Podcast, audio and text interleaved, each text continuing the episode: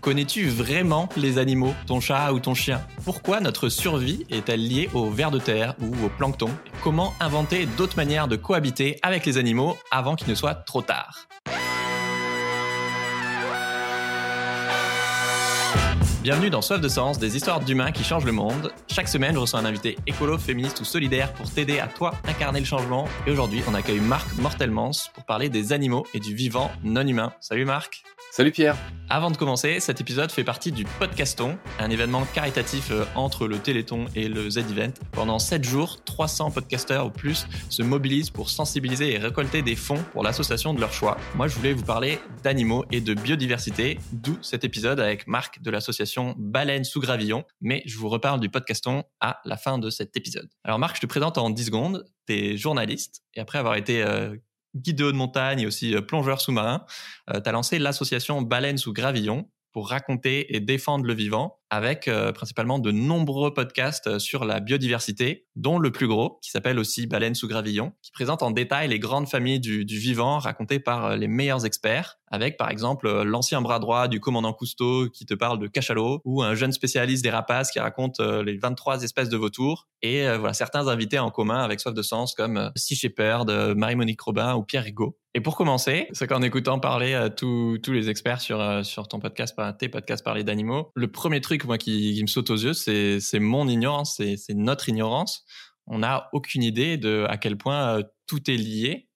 Euh, toi, pourquoi est-ce que ça te tient à cœur qu'on bah, qu'on se reconnecte au vivant et qu'on le comprenne euh, mieux? Euh, Je suis un amoureux du vivant. Moi, si tu veux, quand j'étais môme, je passais, je passais un temps infini à traîner dans la forêt, dans les mares, il y avait des mares à côté de là où j'habitais. Enfin, ouais. Je, je, passais trois heures à regarder euh, une feuille d'arbre. Euh. Voilà, c'est ça. Le plus beau compliment que qu'on m'ait jamais fait, c'est une de mes ex qui m'avait dit, d'un air mi moqueur, mi euh, amoureux, toi, tu serais capable de passer trois heures à regarder un brin d'herbe. c'est à peine exagéré, c'est un peu ça. Mais j'ai déjà un peu oublié ta question. Pourquoi ça te tient à cœur Pour moi, il y a rien de plus précieux sur Terre que ce qui vit. Et ce qui vit sur Terre, il n'y a pas que nous. Tu vois, il y a toutes sortes de, il y a toutes mmh. sortes de bestioles. Il y, a, il, y a, évidemment les bestioles que personne n'aime, les araignées, les moustiques, les serpents, que sais-je. Il y a toutes les, les, les, les, bêtes, les animaux que les gens aiment davantage. Euh, les baleines, les pandas, euh, les aigles. En fait, à l'inverse, enfin, moi, ce que je comprends pas, c'est pourquoi les gens sont pas plus connectés à ce vivant. Pourquoi sortis des petits euh, chiens-chiens à, à, à, sa mémère, ou éventuellement de ce qu'on mange, ou des fameux chats qui posent problème en, en, en France, si tu veux, on y reviendra. Mais, enfin, tu vois, pourquoi le vivant n'est respecté que dès lors qu'il est plus ou moins décoratif ou utile. pour moi, il est archi évident que même des animaux dont on perçoit pas immédiatement l'utilité ont le droit de vivre. Tu vois, c'est aussi con que ça. Tu vois, c'est la chanson des, des nuls. C'est la, sur, les insectes, là. Les insectes sont nos amis, il faut les aimer aussi. Enfin, je sais pas si tu l'as. non, mais. J'ai l'impression que tout notre rapport au vivant, il est quand même assez euh, fucked up. Quoi. T'expliques qu'à la préhistoire, euh, les humains et notre bétail ont représenté 4% euh, du monde vivant et les animaux sauvages, c'était 96%. Aujourd'hui, c'est l'inverse. On a colonisé la planète avec notre bétail et il y a presque plus d'animaux sauvages. En fait, on fait comme si euh, la nature, entre guillemets, je sais que t'aimes pas ce mot et a raison, c'était un, décor ou un, stock de ressources. On parle de stock pour le bétail, les stocks de poissons, etc. On les massacre à coups de, de pesticides, de déforestation ou de bétonisation. Alors que sans eux, on meurt en fait. Les pollinisateurs, ils nous nourrissent. Les vers de terre, ils favorisent les récoltes en aérant le sol. Le plancton et la forêt fabriquent notre oxygène euh, pour toi, comment est-ce qu'on peut remettre le vivant au centre de euh, notre vision du monde? Ah, tu, tu, tu, tu, commences très fort. Tout simplement, je pense, en, en, reconnectant le vivant à nous. Parce que ce lien s'est perdu. Comme le titre de mon podcast l'indique, Baleine sous gravillon, l'aventure est au coin de la rue, l'émerveillement est au coin de la rue. Hmm. Et si tu veux, la, la phrase clé de voûte finalement de tout ce qu'on fait, je dis nous parce qu'on a toute une équipe de bénévoles que je salue tous d'ailleurs au passage, je l'ai piqué au commandant Cousteau qui a dit on aime ce qui nous a émerveillés et on protège ce qu'on aime. Ce qui me désespère, en fait, en, plus du fait que le vivant est en train de disparaître, il n'y a aucune empathie non plus pour le sort, euh, tu vois, du vivant en général, que ce soit le vivant sauvage ou le vivant domestique, les animaux qu'on mange, les, même les, animaux domestiques, etc. C'est ce fameux constat que, que, fait Cyril Dion, que font beaucoup d'autres, que les mômes aujourd'hui, les enfants, ils sont incapables de, de, te citer et de te montrer cinq espèces d'arbres ou ah, quelques poissons de hein. rivière. oui. Tu vois, le, le, le lien s'est perdu. Mm. De par le temps, que ce soit au Moyen Âge, dans l'Antiquité euh, et encore plus dans, dans- dans la préhistoire, le lien au vivant était beaucoup plus fort. Les gens devaient chasser pour, se- pour se nourrir, etc. Ils devaient euh, connaître les animaux pour, pour s'en protéger, etc. Mm. Il y a, Les il y a la fameuse domestication du loup que je raconte euh, sur France Culture ou, ou dans nos podcasts. Bref, tu vois, le, le- le rapport au vivant, c'est perdu. C'est-à-dire qu'il Ouais. n'y a pas un Français sur 100 qui s'émerveille du fait qu'un oiseau chante. Il n'y a pas un Français sur 1000 qui va chercher le nom de cet oiseau. Puis je vais te laisser reposer une question parce que sinon je pars déjà dans, dans un tunnel. Je pense qu'il y a quand même plus qu'une personne sur 100 qui s'émerveille des oiseaux, mais En effet, mais, mais c'est juste pour te dire que les animaux, pour la plupart des gens, c'est des bestioles. Mais, mais moi, enfin, tu vois, les yeux dans les yeux, enfin, pour moi, il n'y a pas de plus grande priorité sur Terre, dans ma vie en tout cas, que de se reconnecter avec le vivant. Tu l'as dit tout à l'heure, on en dépend complètement.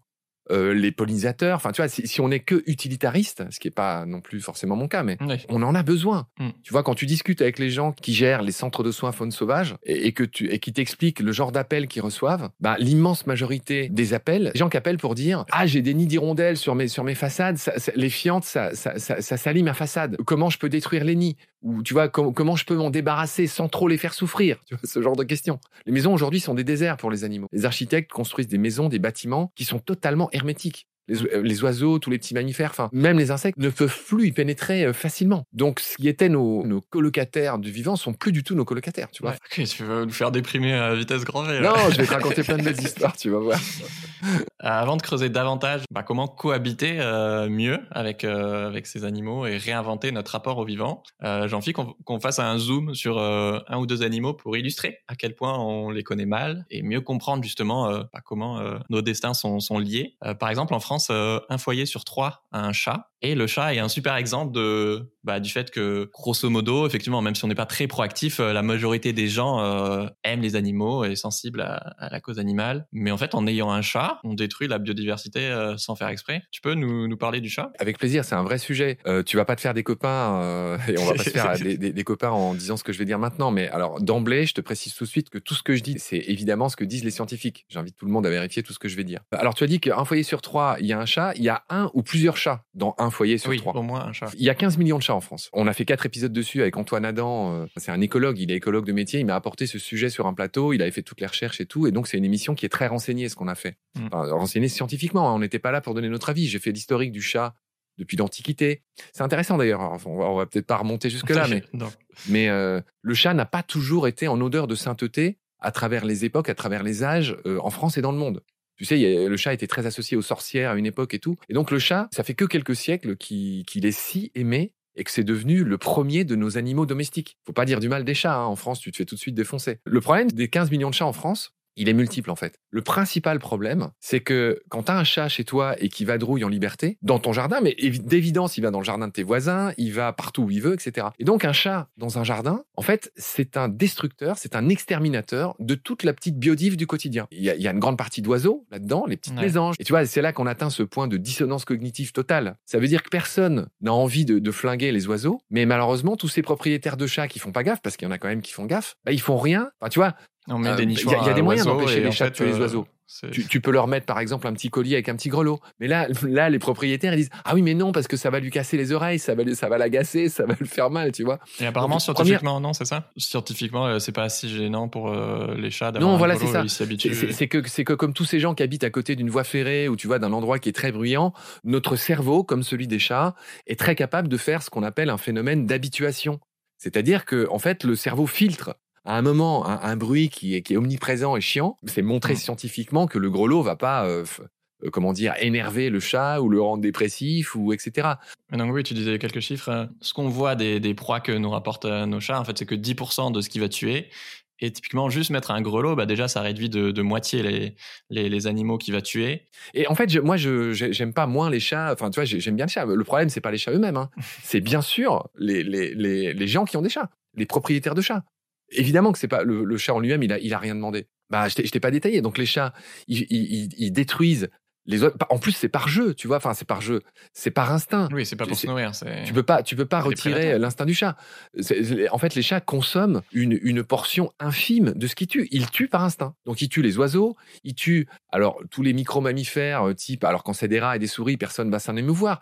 Mais quand c'est euh, des écureuils, quand c'est d'autres euh, petits mammifères, des loirs, des léraux, tu sais, qui, qui, se portent déjà pas trop bien en fait. Un chat, c'est très intelligent. Tu vois, un chat qui repère un trou d'envol de chauve-souris, il est capable de flinguer une colonie en une ou deux semaines. T'as entendu parler que les chauves-souris en France, elles sont, alors là pour le coup, elles sont très utiles. Hein. Euh, qui nous débarrasse des moustiques ou enfin qui régule les populations d'insectes? Ce que tu évoquais tout à l'heure, oui, bah, éviter de, de nourrir. Euh, des oiseaux euh, si vous avez un chat quoi. Enfin vous allez juste les mener à ah oui alors, alors ceux qui mettent des boules de graisse et qui ont un deux ou plusieurs chats dans, dans, dans, leur jardin enfin c'est un autre animal qu'on connaît mal ce sont les chauves-souris. En t'écoutant je ne savais pas du tout que ça venait de là, mais effectivement, j'ai appris qu'il y, y a, vraiment trois espèces de chauves-souris qui, qui, se nourrissent de sang. Euh, ça, c'est plus pour, euh, pour l'anecdote euh, côté vampire.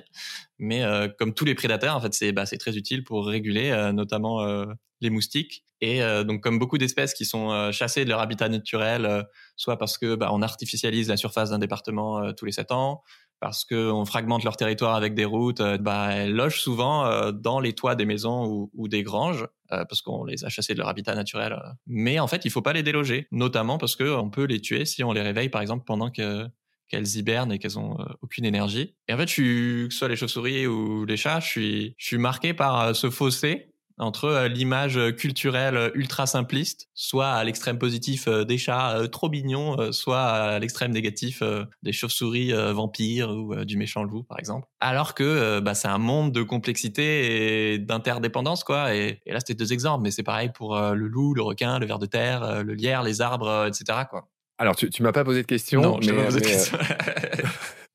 bah, je sais pas si tu veux rebondir sur la chauve-souris ou sur ce que j'ai dit. Oui, oui, oui, on, peut dire un mot sur la chauve-souris. Alors, les trois espèces de vampires dont tu parles n'existent pas euh, ni en France ni en Europe. Hein. Ces trois espèces-là vivent en Amérique du Sud. Euh, au Brésil. Elles se nourrissent du, sang du bétail. Mais tout est fascinant à tous les niveaux. C'est-à-dire que si on reste sur les vampires, le truc fascinant, c'est que les chauves-souris se partagent le sang. En une nuit, il y, en a qui vont réussir à trouver du sang et il y en a, y en a qui vont pas réussir. Ce qui est intéressant de constater, c'est que les chauves-souris se partagent. Enfin, celles qui ont réussi à trouver du sang le partagent entre guillemets avec leurs copines. Et ce qui est encore plus fascinant, c'est qu'elles le partagent pas ou moins avec justement les égoïstes et les crevardes. Tu vois, ça, c'est une leçon du, du, du, monde animal qui est, qui est absolument fantastique. Les chiro, les, les, les chiroptères, les chauves-souris sont des animaux vraiment très intéressants. Ouais, je pourrais évidemment, j'aurais envie de t'en parler pendant des heures. Mais tu vois, elles, portent le nom souris dans leur nom, mais elles sont très différentes des souris. C'est-à-dire, le problème des chauves-souris, c'est qu'elles font un seul petit euh, ah par an ou tous les deux ans. Et donc, l'exemple que je te donnais tout à l'heure du ah chat qui détruit toute une colonie de chauves-souris, la colonie va mettre énormément de temps à se reconstituer. Tu vois, elle, en fait, ça dit combien de temps une chauve-souris? Alors, c'est une très bonne question, ah. Pierre. Une chauve-souris peut vivre, alors pas, pas toute, hein, mais jusqu'à 40 ans.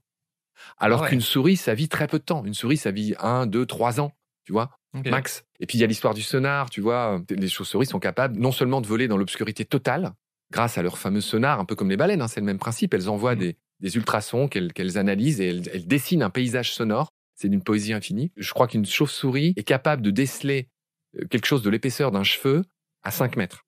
C'est-à-dire qu'elle va, elle va percevoir le cheveu à 5 mètres. C'est difficile de prendre des chauves-souris dans des filets, par exemple. Même très fins, en nylon très fin, parce qu'elle le repère. On a essayé de faire ça avec des amis naturalistes qui devaient en capturer.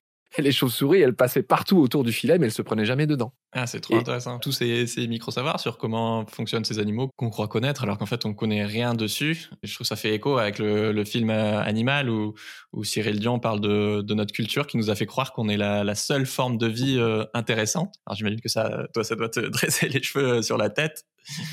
comment est-ce qu'on pourrait faire pour bah, apprendre à, de toute façon, on va pas avoir le choix, à collaborer davantage avec euh, d'autres espèces plutôt que qu'essayer de les éradiquer. S'il y a un, un, tout petit embryon de volonté hmm. de d'essayer tout simplement de s'ouvrir les yeux, le cœur sur ce vivant qui nous entoure, s'il y a ce tout petit désir, et beaucoup de gens l'ont, hein, il faut pas, bon, il faut oublier mon histoire de 1 sur 100. et j'en reviens à la phrase de Cousteau. Je, moi, ce que je peux faire moi, euh, en tant que journaliste, c'est raconter toutes ces merveilles. Tu vois, on a donné deux, trois exemples sur les vampires tout à l'heure, sur les chauves-souris vampires. Et t'arrives à, à rameuter des gens. C'est vrai que le, message principal, euh, selon moi, de ton travail, c'est bah, de voir l'endroit où on habite comme euh, une cohabitation. Euh, notre logement individuel, nos apparts, nos maisons, mais aussi évidemment la terre. Et donc ça peut être effectivement, moi maintenant j'ai des araignées un peu partout, je, fais la paix avec, installer des nichoirs à oiseaux chez vous, ou à chauve-souris d'ailleurs, si vous n'avez pas de chat évidemment. Dans cette logique, je me, je me demandais, ouais, qu'est-ce qu'on peut faire? Si tu partages quelques actions individuelles, euh, bah, ne pas tondre sa pelouse au ras du sol pour protéger la vie du sol, ou voilà, avoir des gîtes adaptés aux chauves-souris, par exemple, ou ça paraît évident, mais manger moins d'animaux. Mais donc ça, c'est super au niveau individuel. Mais est-ce que pour aller euh, bah, plus vite et plus loin, comment est-ce qu'on peut agir au niveau euh, collectif pour, euh, pour changer le système? Je, ne peux pas faire autrement que de te donner des exemples. Moi, j'ai un gros problème avec, la chasse et les chasseurs. Mmh. tu vois, qui en plus est un vrai problème de société. C'est-à-dire que tu sais que les, chasseurs blessent, tuent et gênent beaucoup de gens en France. Mais on n'est pas loin de 8 Français sur 10 qui, qui veulent pouvoir se balader tranquille, tu vois, le dimanche en forêt. Et les chasseurs se sont accaparés le vivant, tu vois, droit de vie ou de mort sur, Mmh. sur des animaux, droit d'agréner des sangliers. Donc du coup, il y en a trop. Puis après, ils disent que du coup, c'est bien ce qu'ils font parce qu'ils régulent les sangliers, que eux-mêmes. tu vois, l'explosion des, sangliers en France, mmh. c'est un cadeau empoisonné des chasseurs. tu vois, le, jeune homme qui est mort, la Morgan Keane, qui est mort, je crois, en 2020, ce que racontent euh, les amis de, Un jour un chasseur.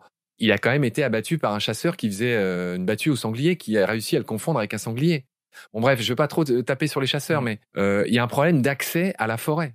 Tu vois Comment tu veux réconcilier les gens avec le vivant si les gens ont peur d'aller se balader en forêt? C'est alors il y a beaucoup de gens qui donnent de l'argent à Sea Shepherd et c'est très bien et à L214. Les très grosses sont très aidées, ça c'est aussi un petit coup de gueule que je voudrais passer et c'est très normal qu'ils soient aidés. Ils, récupèrent des millions. Certaines savent, savent plus quoi faire de ces millions, tu vois. Donc donc tu vois il y a, ce problème de en fait les Français sont généreux mais ils donnent euh, ils, donnent euh, à ce qu'ils connaissent. Et ils vont pas donner la petite assaut du coin, ils vont donner toujours au même, tu vois. Et ça, c'est aussi un vrai problème. Si tu veux, l'argent, je pense, est, un peu mal réparti. Et, le premier truc à faire, je pense, c'est de s'emparer soi-même de cette question. Tous les gens qui ont la chance d'avoir un jardin, une forêt ou une propriété, et il y en a beaucoup qui le font très bien, hein, bien sûr. C'est de considérer tout ce qui y vit comme des colocataires. J'imagine ça peut être aussi rejoindre des, des, des, actions pour, je sais pas, la fermeture des, des delphinariums ou, des, ou de l'abolition de la corrida ou ce genre de choses. Est-ce que toi, récemment, il y a une victoire euh, pour la cause animale que, que tu as vu passer qui t'a inspiré? J'aimerais vraiment te donner un truc qui soit 100% une bonne nouvelle. Mais tu vois, le premier truc qui m'est venu, c'est par exemple que Macron a annoncé récemment, il était fier d'annoncer que dans nos TAF, dans les terres australes françaises, euh, il y avait euh, des, des, des, aires marines protégées immenses qui avaient été, bah voilà, qui, qui, avaient été décrétées. Et, et Bloom a, a, a, levé, a levé un, un, beau lièvre récemment. Ce lièvre, c'est que en fait, l'État français a protégé des zones où les gens vont pas pêcher. Donc autant te dire que c'est vraiment euh, du pipeau, tu vois. Il mmh. protège des zones où notoirement euh, il n'y a aucun bateau de pêche. Voilà. Donc, donc tu vois, ça commence par une bonne nouvelle, mais derrière tu te rends compte que ben non, en fait, euh, c'est juste du vent, c'est juste pisser dans un violon, c'est juste un peu électoraliste. Mais alors attends, je cherche vraiment une bonne nouvelle. oui, je suis désespéré. J'ai un peu les chasseurs qui reviennent en boucle là. T'es es, au courant que que maintenant, le, de, manière absolument aberrante, jusqu'à aujourd'hui, les chasseurs pouvaient chasser bourré. Tu vois, chasser bourré n'était pas un délit. Ouais. Donc là, apparemment, il va y avoir des contrôles qui vont être mis en place. Et si le mec est bourré quand il chasse, il va se prendre une amende. Ça, c'était pas le cas, tu vois, jusqu'à aujourd'hui. Alors, on va dire que ça, c'est une bonne nouvelle. ou des espèces qui, qui sont réapparues. Ou... Il t'a pas échappé. Moi, je considère que c'est une bonne nouvelle que les loups, euh, depuis 92, ça commence à dater, hmm. sont revenus en France. Pour moi, c'est une bonne nouvelle. Les loups sont utiles dans leurs écosystèmes. C'est ce que je raconte dans, Mécanique du vivant à France Culture. C'est vrai. Sauf que l'occupation euh, qu'a fait l'homme de tout, et notamment le pastoralisme, etc., les moutons, etc., font que bah, ça choque, ça s'entrechoque, ça pose des problèmes que chacun peut comprendre. Oui, les solutions sont pas faciles. Des moutons, quoi. Euh, tu as trois podcasts satellites à Baleine sous Gravillon. Euh, donc, combat sur des gens qui, qui défendent le vivant, donc pour euh, la fermeture des delphinariums ou euh, participer à la fin de la, de la corrida. Petit Poisson deviendra podcast sur le monde de l'eau qui, qui, te passionne. Et Nomen sur l'origine des noms des animaux des noms des animaux, pardon, des oiseaux, des noms d'oiseaux, des noms d'arbres. Est-ce que euh, tu voudrais nous partager une étymologie euh, qui, qui t'amuse euh? Oui, alors avec grand plaisir et vraiment merci pour ta question. Ces quatre podcasts sont, sont un peu comme des bébés pour moi dans le sens où je suis capable de me lever la nuit pour corriger un truc dont je me rends compte qui est faux, tu vois. Bah, c'est vraiment, moi, j'ai pas de môme, tu vois, mais mes, mes, mes mômes, d'une certaine manière, c'est mes podcasts, tu vois. T'es pas si loin de la même rachat, du coup. Euh. il, se trouve que mon petit préféré, je devrais pas dire ça, mais c'est nomen. Nomen qui signifie non en latin. Je sais pas comment dire. C'est le plus curieux des quatre. Je vais répondre à ta question. Une étymologie, ben, le tout premier épisode de Nomen est relatif au renard. Et renard, tu vois, pour le coup, c'est vraiment un animal que tout le monde connaît. Il a une étymologie absolument fabuleuse. L'étymologie de renard, en fait, euh, vient du roman de renard du XIIe siècle, euh, donc du, du, Moyen Âge. Et c'est fou parce que avant ça, en vieux français, le renard s'appelait goupil. Il n'avait pas d'autre nom, qui lui-même vient du latin vulpes, qui est d'ailleurs son nom scientifique. Donc tu vois, en France, euh, au Moyen Âge, en gros, tous les renards s'appelaient des goupils, enfin leur nom d'espèce, c'était un goupil. Et puis il y a ce roman qui est arrivé, qui est originaire du pays de mes ancêtres, des Flandres, des Pays-Bas, on va dire, des actuels Pays-Bas, et qui est le roman de renard. Et dans le roman de renard, le personnage principal s'appelle Renard. Euh, Ragin Ardus, il s'appelait pas exactement Renard, mais Ragin Ardus, donc le, fort en conseil, le rusé. Et tu vois, Reinhardt en allemand, Renard. Et donc Renard est un prénom à l'origine. Et ce personnage a tellement marqué les gens, et bien qu'à l'époque il n'y ait pas de film, que les livres n'étaient pas aussi répandus qu'aujourd'hui, etc., le bouche à oreille a fait son travail, et donc Renard euh, a fini par désigner cet animal alors que c'était le nom d'un personnage. C'est quand même une, une, étymologie prodigieuse. Je sais pas si tu es d'accord. Mmh. Si, si, tu m'en laisses le temps, je t'en dis une deuxième qui ressemble à ça, qui est prodigieuse. Je crois que c'est en 1863, Victor Hugo sort un roman célèbre qui s'appelle Les Travailleurs de la mer, avec son héros qui s'appelle Gilliatt. Et ce Gilliatt, à un moment donné, combat un poulpe. Et Victor Hugo choisit d'appeler le poulpe, qui s'appelait, qui s'était toujours appelé poulpe en France avant ça, il choisit de l'appeler une pieuvre. Tu vois, c'est fou parce que même toi, enfin n'importe qui aujourd'hui, les gens disent plus pieuvre que poulpe. Mais en fait, on le doit entièrement à Victor Hugo. À l'époque, je crois qu'il était en exil à Guernesey. Euh, ce mot avait cours là-bas. Il l'a repris parce qu'il en avait envie. Et, tu vois, c'est la, la, scène centrale de ce bouquin, euh, euh, Les Travailleurs de la mer. Et, et, ce mot a débarqué comme ça en un roman de Victor Hugo dans la langue française grâce à Victor Hugo. Tu vois, c'est des choses sympas qui sont, qui sont à connaître. Après, il y en a mille qu'on raconte dans, dans Domaine. Je vais pas toutes te les faire. Est-ce que tu as des anecdotes à nous raconter sur l'impact que, que, ton travail a, pu avoir? C'est déjà toutes les belles rencontres que je fais avec les invités. La plupart du temps, on devient très amis. Récemment, j'étais ébahi par Laurent Gélin. Et j'adore, j'ai adoré le film Lynx de Laurent Gélin qui a, qui a consacré sept ans de sa vie à filmer les lynx.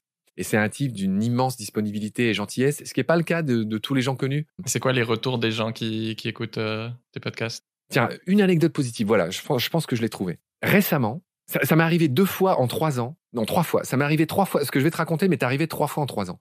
Il y a des gens qui m'écrivent pour me signaler des erreurs. Et ça, j'adore. Bah, évidemment, comme tout le monde, je suis très imparfait. Ça m'arrive de faire des erreurs. Récemment, j'ai fait un post sur le poisson lune, qui est un poisson de tous les records. Le poisson lune, c'est un poisson qui, qui peut faire deux tonnes, qui est le plus grand poisson osseux du monde, qui n'a pas de queue, qui a deux immenses nageoires au-dessus et en dessous. Et c'est aussi sa femelle a le record du nombre d'œufs pondus euh, parmi euh, les vertébrés, je crois qu'elle pond 350 millions d'œufs à chaque ponte. Donc tu vois, c'est un poisson de tous les records. C'est aussi le seul poisson qui fait la planche à la surface de l'eau pour se laisser déparasiter par des oiseaux. Donc c'est la seule interaction euh, non je te mange entre un poisson, Et, des oiseaux. Donc tu vois, bref, c'est un, animal très intéressant. Je racontais tout ça. Et il y a un zoologiste qui s'appelle Julien Brotio, je vais te dire son nom, qui m'a écrit avec beaucoup de gentillesse et de politesse et de respect et qui m'a dit qui m'a repris sur une histoire de profondeur. Justement sur cette histoire qui se laissait flotter à la, à la surface de l'eau. Parce que c'est pas une erreur franche et massive, mais qui m'a qui m'a malgré tout corrigé sur des inexactitudes. Et c'est un type qui, habite à Paris, euh, pas loin de chez moi. Et du coup, il y a deux trois jours, bah, je suis allé passer toute une soirée avec lui. Et ce mec a une vie prodigieuse. Ce mec est zoologiste euh, dans les pays lointains d'Asie. Euh, il capture plein d'animaux pour pour les recenser, hein, pas pour les pas pour les tuer. Il aide, enfin, il, bosse dans plein de parcs, de, des réserves en fait pour pour, pour faire des recensements d'animaux, etc. Et, et, il fait partie maintenant, tu vois, c'est pêche miraculeuse, il fait partie de nos bénévoles. Et donc pour moi, c'est une recrue de choix, puisque c'est un type euh, qui, qui, qui, qui, écrit très bien, qui connaît le vivant bien mieux que moi, Julien. Et donc tu vois, voilà, c'est typiquement un truc positif. Euh, au-delà des podcasts, euh, Baleine sous Gravillon, c'est donc une asso, une association. Vous intervenez aussi sur euh, la biodiversité, donc dans les écoles, auprès des institutions, dans des événements, des festivals, etc. Est-ce que tu peux nous en dire plus? Ouais, volontiers. Dans les universités, ma conférence entre guillemets fétiche, c'est raconter le vivant. Après, je peux venir aussi raconter, ben, effectivement, c'est très croustillant, les étymologies des noms du vivant. J'ai même prévu, figure-toi, dans, je vais écrire un livre là-dessus pour, pour Actes Sud. Ah, trop bien. donc, donc voilà, tu vois, en gros, je vais, je vais émerveiller. Soit on, n'attrape pas les mouches avec, avec du vinaigre. Donc, soit je leur raconte d'où viennent les noms incroyables comme le renard ou pieuvre ou d'autres, soit euh, je raconte mon petit exemple de comment j'ai créé Banane sous Gravion avec mille anecdotes plus ou moins croustillantes, ou les grands invités que j'ai eus, tu vois, ou les, grandes joies, ou, ou les, grandes surprises, mmh. euh, les petites difficultés aussi, tu vois. Et quand tu interviens dans les écoles, est-ce que des fois c'est des, des, tout petits? Et si oui, c'est quoi leur, euh, leur réaction? Pour être tout à fait franc, j'ai jamais fait de d'école au sens école, c'est-à-dire euh, avant la sixième. D'accord. Donc là, c'est clair et net. j'ai fait collège, lycée, université, mais j'ai jamais fait avec des enfants. Mais je t'avoue que j'aimerais beaucoup le faire. parce que je pense que ça va, ça va demander des, des, des trésors de d'adaptabilité, euh, se mettre à la portée des plus petits pour raconter le vivant sans gros mots. Euh, mais je pense qu'il y, y, a moyen de le faire. Tu vois, par exemple, l'histoire du renard, je pense qu'on peut tout à fait la raconter à un enfant de 10 ans. Donc euh, voilà, ça c'est pas fait, mais clairement, là, je lance un appel grâce à toi. Euh, je, me rends volontiers dans les écoles euh, pour tous ceux qui en ont envie. Merci Marc. Dans le cadre du, du, podcaston, je vous invite à soutenir l'association Baleine sous Gravillon avec un petit don ponctuel ou récurrent. Vous avez le lien en description. Et si vous voulez voir tous les autres podcasts participants au podcaston et les assos soutenus, rendez-vous sur podcaston, Merci Marc. Ciao tout le monde. Salut Pierre. Merci beaucoup. À bientôt.